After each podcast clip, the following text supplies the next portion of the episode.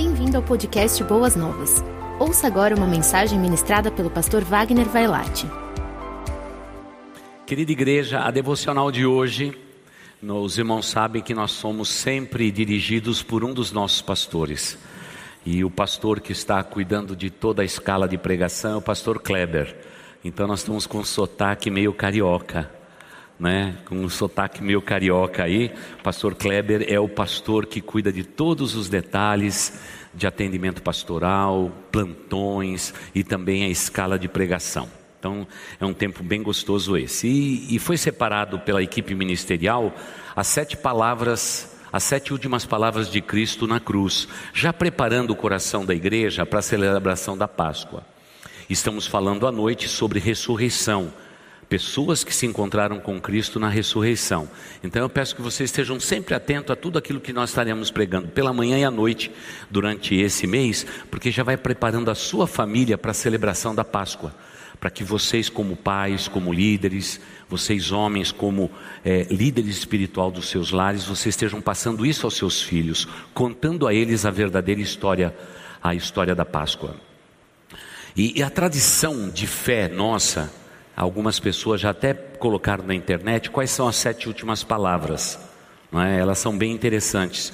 Segundo a tradição dos pais da igreja, é, eles entendiam que tinham uma palavra e aí se falava um versículo bíblico logo depois. Então isso é uma tradição que vem dos que já vem desde o terceiro século.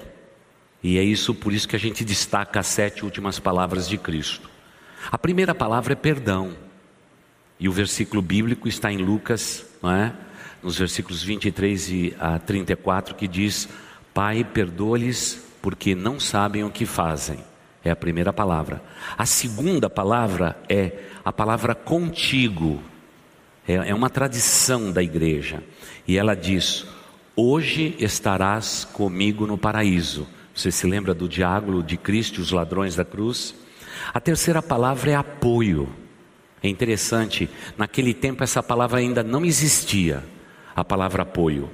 A palavra apoio é uma palavra mais latina do que hebraico-aramaica, mas eles tinham uma espécie de uma palavra falada com apoio, porque é quando Jesus Cristo, é o texto de hoje, quando Jesus Cristo diz: mulher, eis aí o teu filho, filho, eis aí a tua mãe, e a Bíblia diz que aquele apóstolo recebeu aquela mulher como a sua mãe. A quarta palavra é solidão. Quando Jesus Cristo declara: Meu Deus, meu Deus, por que me desamparaste? A quinta palavra é sede. Tenho sede, disse Jesus, no meio do seu sofrimento, eis aí o vestígio da humanidade de Cristo. Ele era 100% homem, 100% Deus. A sexta palavra é compromisso. Quando Jesus diz: Tudo está consumado, a revelação se cumpriu, o justo morreu pelo injusto, a humanidade está justificada. É o compromisso de Deus com a humanidade, vocês se lembram que esse compromisso foi assumido por Deus no Éden. Haverá um dia que do ventre da mulher sairá alguém pisará na cabeça da serpente. E agora Jesus diz: tudo está consumado. E a sétima palavra que os pais da igreja separavam é a palavra sentido motivo. Você pode anotar as duas, sentido motivo. É quando Jesus declara: Pai, em tuas mãos entrego o meu espírito. Você percebe a grandeza da revelação da morte de Cristo Jesus na cruz do Calvário. É interessante percebermos que tudo aquilo que a palavra de Deus sempre nos ensina, ela pode ser revelada de glória em glória, e hoje, passado todos esses anos, estamos estudando palavra por palavra. O texto de hoje é muito sugestivo. Quer ver a pergunta como ela é óbvia? Me, per me perdoe por ela, mas eu preciso fazer. Quantos de vocês aqui têm uma mãe ou tiveram uma mãe? Levante a mão. Tudo é muito óbvio, não é? Óbvio, se estamos aqui, fomos gerados. Agora, a pergunta que não é nada óbvia é esta: Jesus Cristo tendo tanto que fazer naquela cruz. Seus ossos estavam quase quebrados, a Bíblia diz que nenhum foi quebrado. Ele foi açoitado violentamente. Segundo a tradição, Jesus Cristo ele recebeu cinco diferentes açoites. E normalmente o açoite tinha 30 chibatadas cada um. E pelo fato dele ser crucificado, ele teria que ser martirizado. Isso significa que o chicote que batia nas costas de Jesus e no corpo dele era um chicote que tinha oito ou nove pontas, e na ponta desse chicote havia ou ossos de animais ou pedras para doer e ferir e rasgar a carne. Imagine a intensidade da dor e do sofrimento de Cristo Jesus. Jesus Cristo precisava chamar o SAMU. Ele tinha que clamar por Lucas, o médico. Ele tinha tanta coisa para fazer, mas de repente, como se fosse uma pausa propositada do Deus eterno, Jesus Cristo vai se lembrar de sua mãe. E como um bom filho, deixou exemplo para todos os filhos que haveriam de nascer na face da terra. Para que você nunca se esqueça daquela mulher que te gerou Ela é alguém precioso aos olhos de Deus. Tanto é que no momento mais dramático, entre as sete palavras últimas de Cristo Jesus, Jesus Cristo vai dizer a expressão mulher, que era a maneira mais elogiosa que alguém podia se dirigir ao sexo feminino naquele tempo. Era uma conotação de distinção de elevação. Mas quem está sendo crucificado ali, meninas? Todas vocês princesas neste reino. É alguém que veio colocar a mulher no lugar onde ela estava, deveria estar. Meninas, deixa eu falar para vocês, não era fácil ser mulher no Antigo Testamento. A mulher era, na verdade, objeto para gerar, estabelecer famílias e cuidar do lar, mais nada além disto. Não havia distinção. Tanto é que os homens tinham não só uma esposa, eles tinham direito pela lei de constituir até sete esposas. E a gente só vai ouvir falar isso quando um rei da Inglaterra quer ter várias esposas e é fundada a igreja anglicana. Mas o que aconteceu com Jesus Cristo?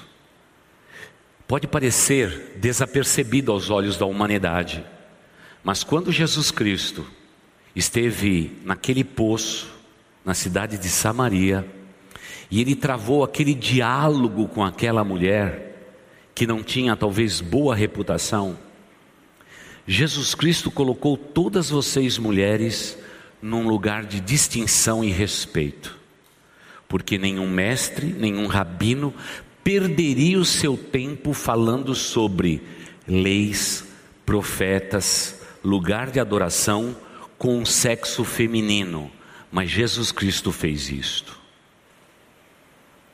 Muitas vezes recebemos que anos depois, séculos depois, o movimento feminista vai requerer o seu lugar. Jesus Cristo já tinha dado esse lugar quando ele conversou com aquela mulher samaritana. Por isso que há tanto estranhamento.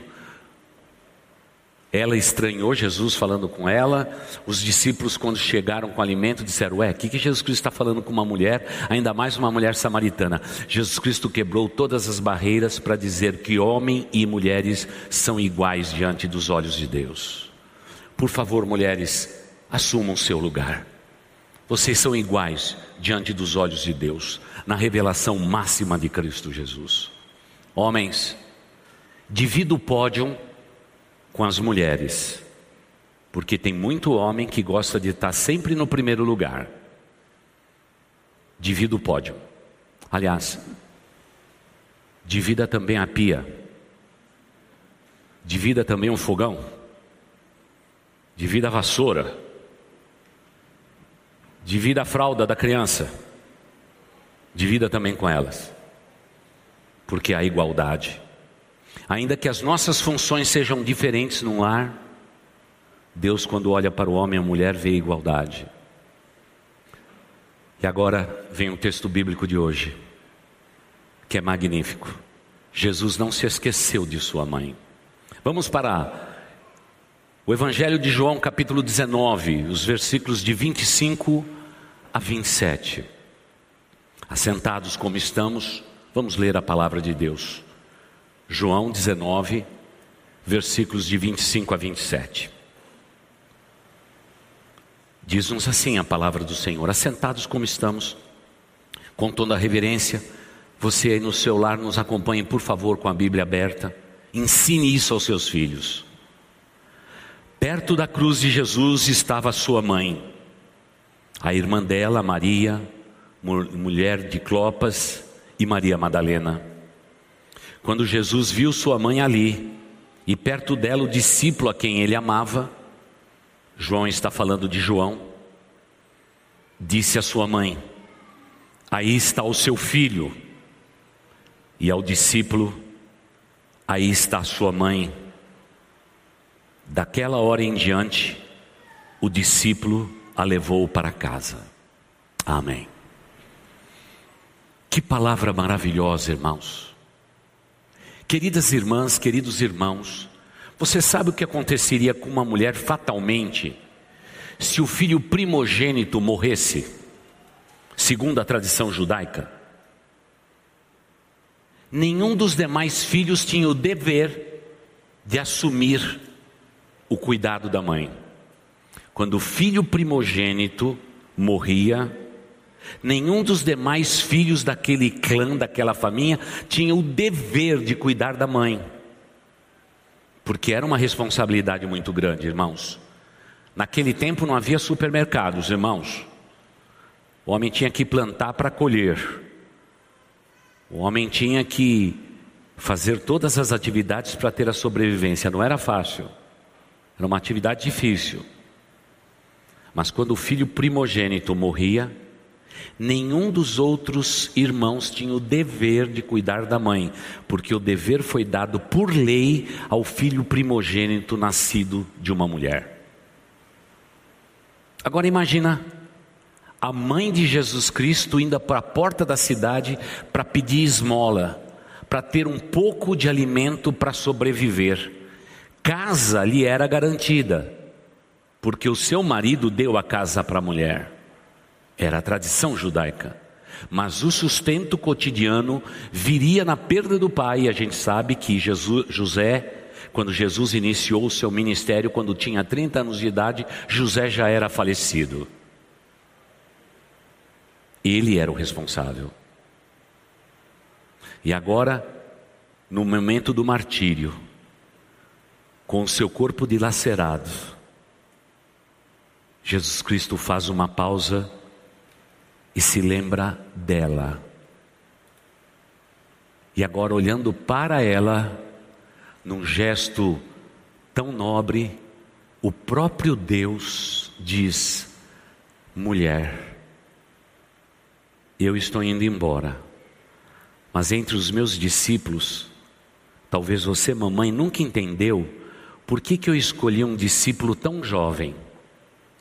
Todos os demais discípulos tinham mais de 30 anos, já tinham alcançado a maioridade judaica. O mais jovem de todos era quem? João. Por isso que ele vai ser o mascote da família, o discípulo amado. E agora ele diz: mulher, eis aí o teu filho. E agora ele diz para o seu discípulo amado: João, eis aí tua mãe. E a Bíblia diz que a partir daquele momento, aquele discípulo recebeu aquela mulher como sua própria mãe e a cuidou dela até o fim da sua vida. Que momento nobre é este? Mas por que é nobre? Porque você já imaginou, a propósito do Dia Internacional das Mulheres, você já viu o próprio Deus precisando de um abraço? Maria abraçou Deus. Você já, você já imaginou Deus recebendo um beijo? Maria beijou o próprio Deus. E irmãs, fiquem tranquilas, fez todo o restante. Limpou o cocô do, do, de Deus, fez tudo isso. Porque ele era 100% homem, 100% Deus, habitando em uma só pessoa de maneira inédita. É óbvio que Jesus Cristo não se furtaria a olhar para aquela mulher e dizer: mulher, eis aí o teu filho, filho, eis aí tua mãe. Quando eu leio esse texto, eu não sei o que passa pela tua mente, mas eu recebo da parte de Deus uma responsabilidade tão séria, no que diz respeito, não quero dizer apenas da mãe, se aproximando agora do Dia Internacional da Mulher, mas eu, eu quero falar um pouquinho a respeito de ser pai e ser mãe.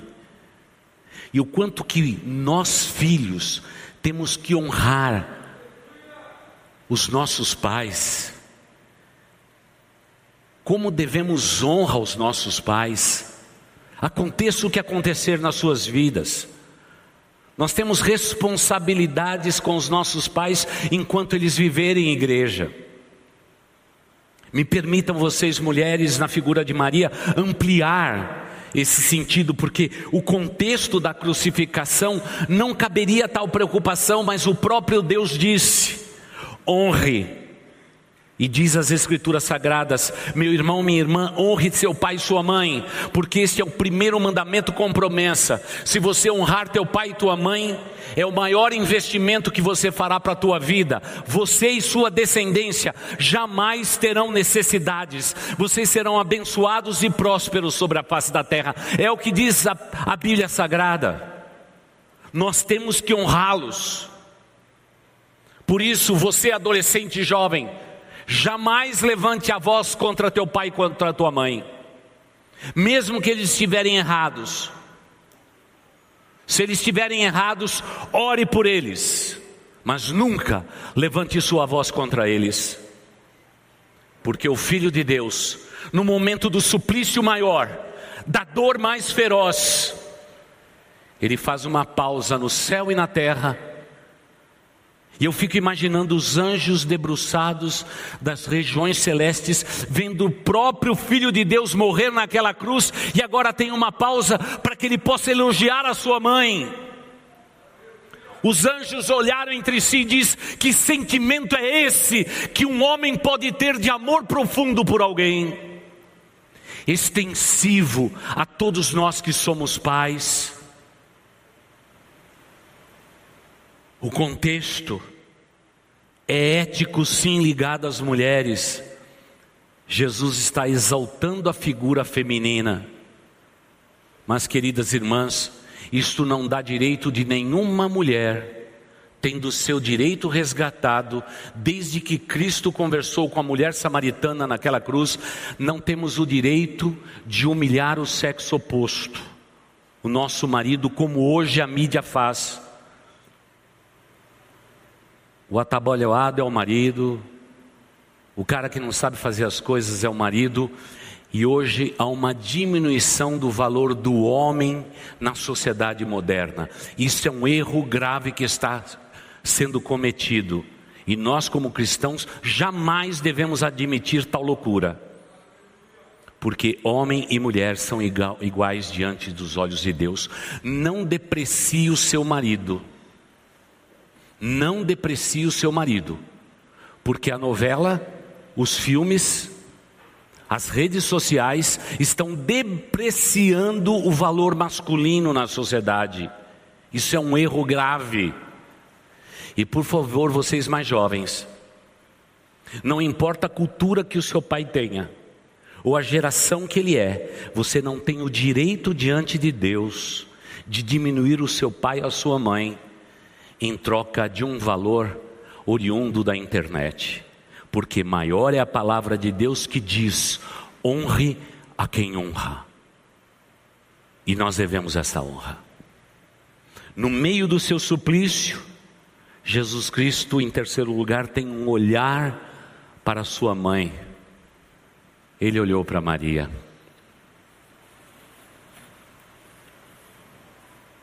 E naquele momento, eu imagino que os próprios discípulos de Jesus, quem tivesse por perto, estava dizendo: o que Cristo está fazendo? Mas o mais bonito de tudo é que não tem só o olhar de Cristo para Maria, mas tem o olhar de Jesus para um dos seus discípulos. E ele diz: João, eis aí tua mãe. Naquele tempo ninguém fazia positivo, viu? Mas na mesma hora João disse para Jesus: Fica tranquilo ela vai ser minha mãe. A gente vê o olhar de Cristo para Maria e o olhar de Cristo para um discípulo. E agora a gente vai ver Maria e o discípulo olhando para a face de Cristo Jesus e sabendo o que eles deveriam fazer. Olhe para a face de Cristo e nunca você será confundido. Você sempre saberá o que fazer, até no momento de dor, no momento de enfermidade, no momento de provação. Mas é muito bonito ver, em quinto lugar, a escolha de João. Eu recebo Maria como minha mãe. Eu não tenho nada a ver com isso. Mas se Jesus Cristo pediu, ele pôde abraçá-la e dizer: Mãe, estarei ao seu lado para sempre. Você não estará na porta da cidade para esmolar, porque você gerou o Filho do Deus Altíssimo. Nunca a pobreza baterá na sua porta, porque você foi escolhida, Maria. E Cristo me escolheu para cuidar da escolhida. Esse é o olhar de João. Ah, igreja, amados irmãos, eu quero pedir nesse culto para que você, por favor, dê o braço para sua mãe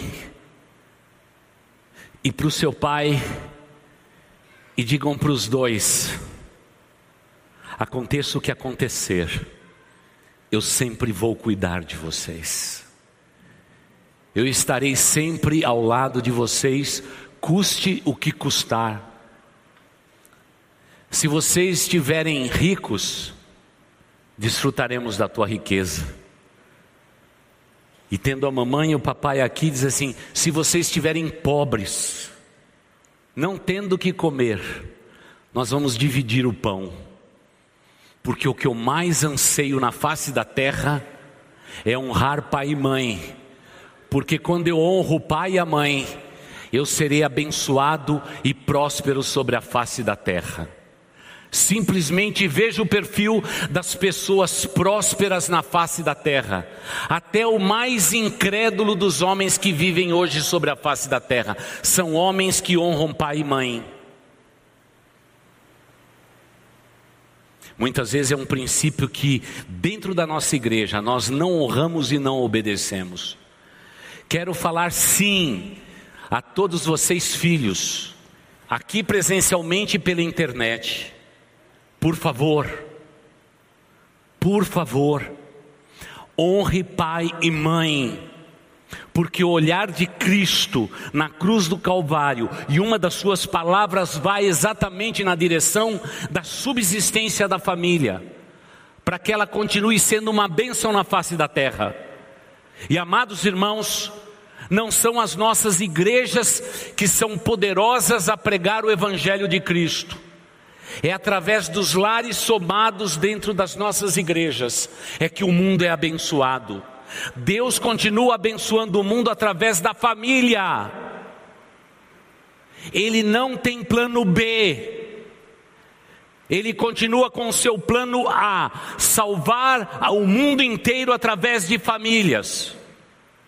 Esse é o grande projeto de Deus.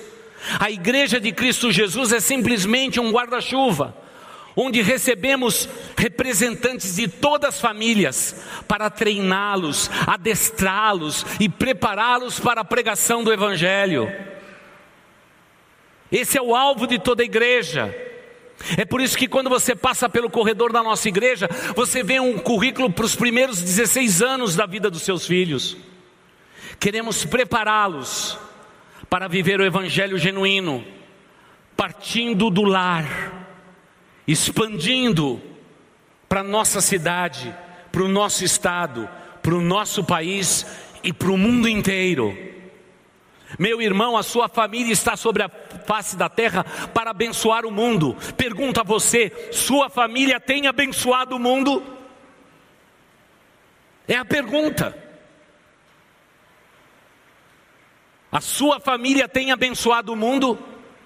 Ou a sua família está preocupada em erguer um império na face da terra? Irmãos, a minha família, a tua família está no mundo para estabelecer o reino de Deus sobre a face da terra. Não estamos aqui para estabelecer o nosso reino. Dizemos ao Pai eterno que o teu reino venha. Essa é a convicção do nosso coração. Por isso, para você que vai tomar a ceia comigo hoje, não se esqueça, não se furte. A vontade do Pai eterno passa pela tua família. Ore por ela, lute pela sua família. Não dê nenhuma abertura ao diabo. Pelo contrário, resista ao diabo, feche a porta na sua família.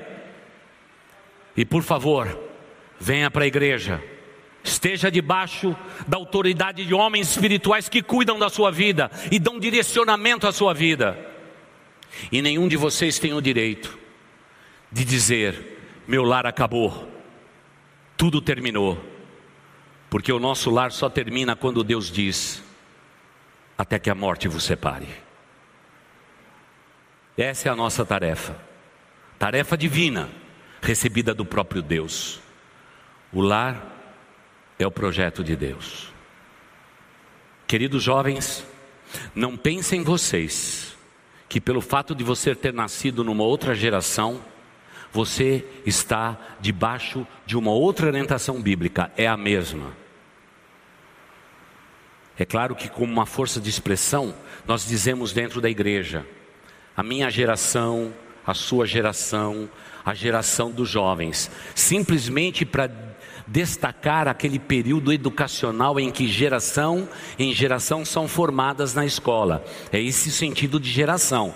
Porque, irmãos, qual que é a geração da igreja Boas Novas? Qual que é a geração da igreja de Cristo na face da terra? É uma só.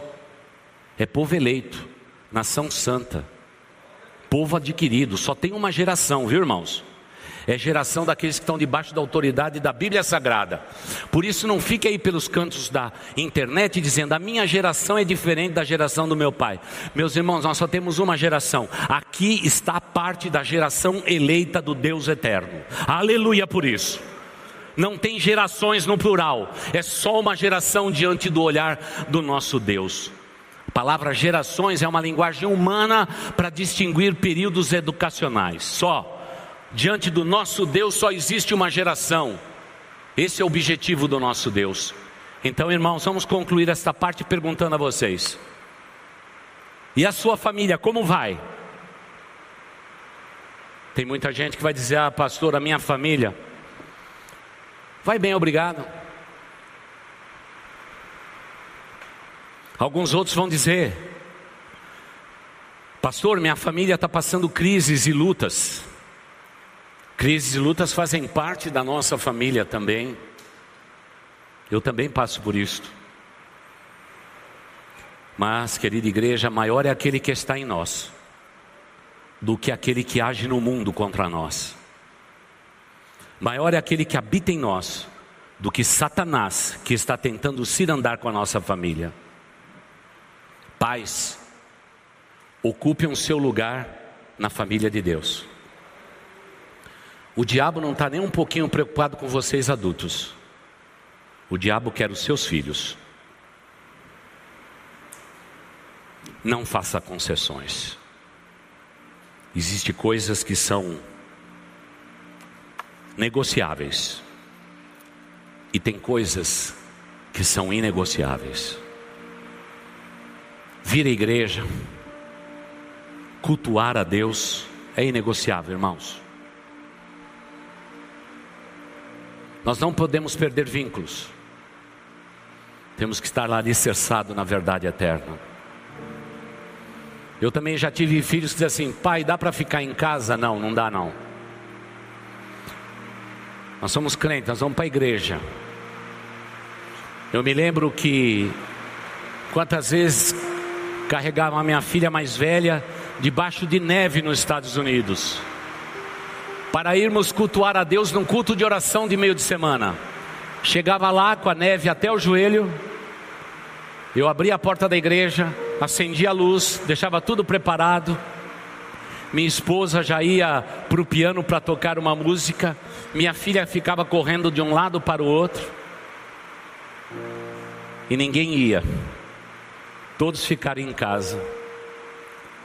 Minha filha sempre dizia: Pai, não era melhor a gente ter ficado em casa e feito um cultinho? Eu falei: Não, minha filha, nós estamos sempre aqui para cuidar do cultão. Nós temos um chamado de Deus.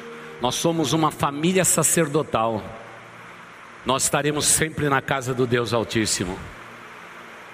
Esse é o nosso chamado.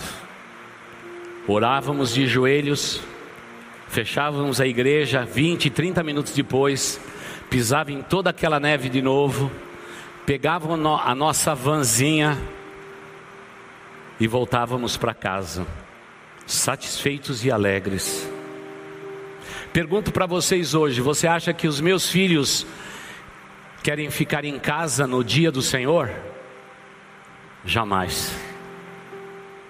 Dia do Senhor é inegociável. Estar na casa do Deus Altíssimo é papel desta geração, a geração eleita. Por isso, meu irmão, minha irmã, arranque preguiça do seu coração. Eu sei que agora a gente tem o coronavírus, não é? Eu sei que a Covid é séria, mas que a Covid não nos deixe covarde. Sim, que a Covid não nos deixe covarde, porque com distanciamento social nós estamos mais seguros do que nos ônibus que circulam amanhã em São Paulo, do que o metrô, o supermercado e o mercadinho que você vai. Tenha medo, use máscara, higienize suas mãos, traga os seus filhos à casa do Senhor. Nossos pré-adolescentes e adolescentes estão cheios de ansiedades alguns deles pensando em morte, que a vida não vale a pena, traga-os à casa do Deus Altíssimo, porque aqui eles vão ouvir que a vida vale a pena e que o plano de Deus passa também por suas vidas. Mas a vocês, homens e mulheres de todas as idades desta igreja, honre seu pai e a sua mãe, para que você tenha carimbado o passaporte da prosperidade e da bênção de Deus.